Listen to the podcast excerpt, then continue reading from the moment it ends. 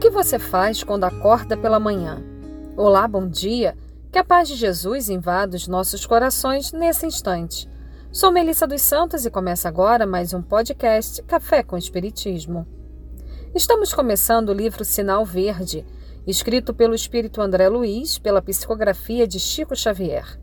Na semana passada, lemos e refletimos no prefácio de Emmanuel, e Emmanuel nos deixou claro que este livro é, abre aspas, precioso formulário de receitas preventivas na garantia da saúde interior, fecha aspas. Então, qual será a receita de hoje para quando acordamos? Sabem, na correria do dia a dia, muitas vezes levantamos no susto. Saltamos da cama já apressados. Fazemos tudo correndo. Não raro, já ficamos estressados nos primeiros minutos da manhã. É como se o dia já começasse pesado, ou então a sensação é de total desgaste, como se a noite não tivesse sido suficiente para que repuséssemos as energias. Bate aquele cansaço. Por outras, o desânimo. Amanhã chega já em preto e branco e não sentimos nem vontade de levantar da cama. Já aconteceu algo parecido com vocês também? Mas observem os conselhos, a receita de André Luiz sobre o que temos que fazer ao acordar. E se ele começou o livro com isso, foi para ressaltar a importância das primeiras ações que fazemos de manhã. O título da lição, a primeira do livro Sinal Verde, é Ao Levantar-se. E André Luiz diz assim: Agradeça a Deus a bênção da vida pela manhã. Se você não tem o hábito de orar, formule pensamentos de serenidade e otimismo por alguns momentos, antes de retomar as próprias atividades.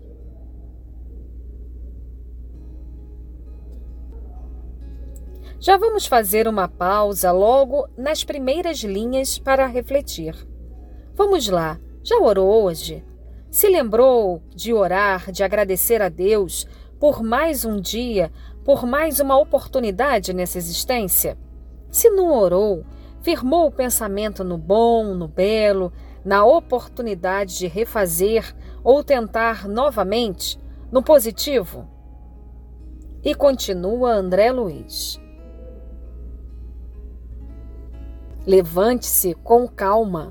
Se deve acordar alguém, Use bondade e gentileza, reconhecendo que gritaria ou brincadeiras de mau gosto não auxiliam em tempo algum.